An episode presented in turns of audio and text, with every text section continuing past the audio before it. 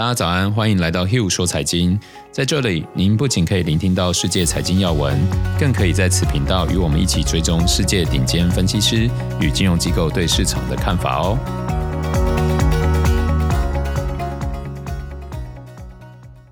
大家早安，我是 Hugh，今天是一月八号星期五，今天一样非常冷，大家要注意保暖，多穿点衣物哦。那我们先跟大家一起看一下昨天欧美股市状况。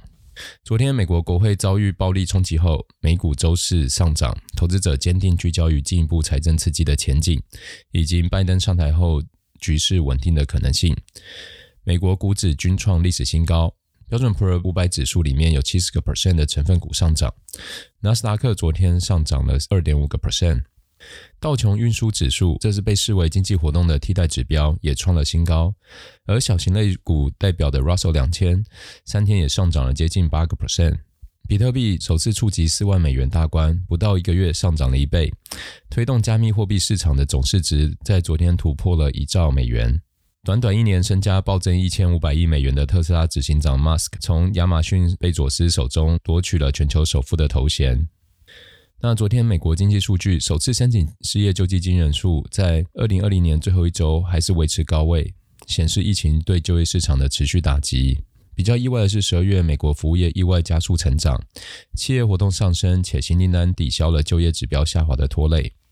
那我们一起来看一下新冠疫情，日本东京进入紧急状态，中国石家庄出现两百例新冠病例后实施封城，英国将近有一百五十万人接种了新冠疫苗。科兴生物疫苗在巴西实验中有效性达到七十八个 percent。中概股部分，MSCI 宣布自周五收盘起，将从各自的 ACWI 指数中删除中国移动、中国电信和中国联通在香港上市的股票。富时罗素也将从富时中国五十指数中剔除中国移动、中国电信，自一月十一号开盘时生效，所以导致中国电信下跌十二点九个 percent，是创下了逾十二年以来最大的跌幅。收在二零零三年以来最低位二十五点六美元。那昨天纽约梅隆银行中国 ADR 指数是上涨零点八个 percent。那我们一起来看一下美国债市部分，美国国债续跌，十年期和三十年期的殖利率升到三月以来最高水平。民主党控制的国会料会增加联邦开支。昨天美元走高，来到一个礼拜的高位，新兴市场货币普遍疲软。能源方面，油价已经连续三天上涨，主要是市场对于更多财政刺激的乐观预期。接着，我们一起来看一下一些经济学家与分析师对市场的看法。花旗表示，阿里巴巴投资者应该考虑增加该股。他们的分析师在一份报告称，阿里巴巴的估值具有吸引力，特别是考虑到被低估的云业务前景。花旗并下调了米高梅和永利的评级。美国银行的策略分析师在一份报告中称，美国的债务上限投票在政治上具有挑战性，民主党控制参议院不太可能改变近期的局势。J.P. Morgan 表示，美国国债正逼近超卖的状态。高盛表示，银行股重新获得投资者青睐，受益于对于财政刺激、基础建设支出、利率上升，还有更大资本回报的乐观情绪。他们认为，银行的回报应在未来两年内反弹，并弥补去年四分之三的下降。这操作还有待厘清，但是川普政府因此受到来自全世界的谴责。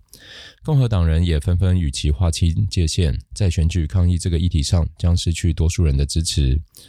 另一则新闻是，民主党在乔治亚州的选举中大获全胜，不仅夺下两席参议院席次，与共和党各占五十席，加上副总统的关键性投票，民主党六年来首次取得参议院的实质控制权。第二则新闻，我相信对整体市场的影响会很大，是今天主要分享的内容。随着民主党在乔治亚州参议员选举的胜出，代表民主党可以说是包办了白宫、参议院、众议院三个主要权力结构。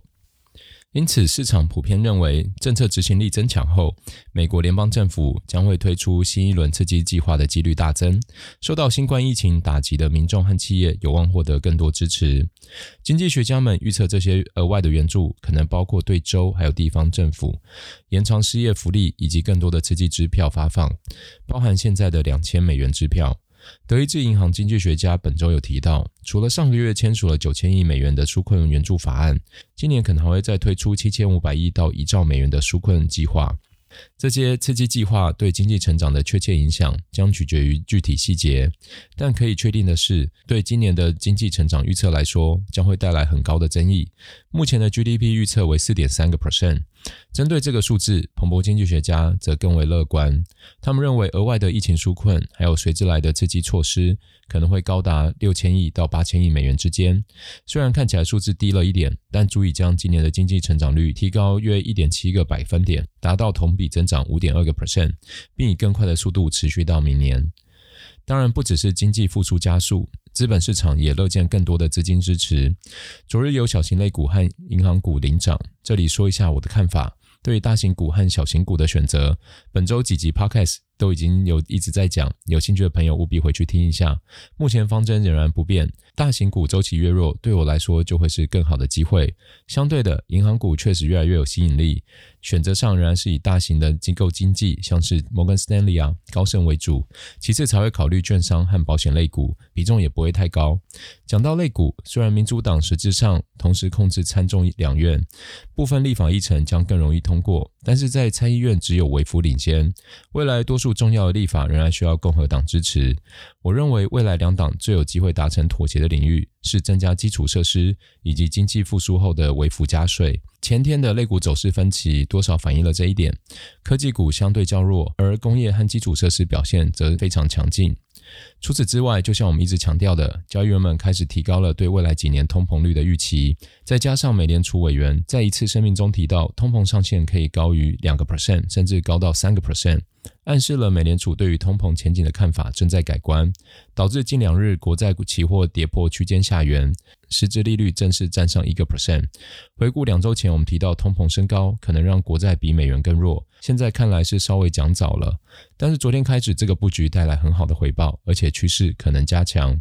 最后还是回来谈谈美元。花旗的分析师认为，民主党大胜的结果强化了利空美元的所有因素，美元将继续贬值。这里再分享一下我自己的布局，虽然看弱国国债美元，但是在不远的未来，空头部位就会有阶段性的减仓。这是因为考量到已经发生的跌幅，以及资产在股市上仍有一定的曝险程度，需要做风险平衡的处置。当然，这只是我个人的一点想法，仅供参考，不构成投资建议哦。以上就是今天的 Hugh 说财经，欢迎留言讨论。喜欢的朋友麻烦给个五星评论，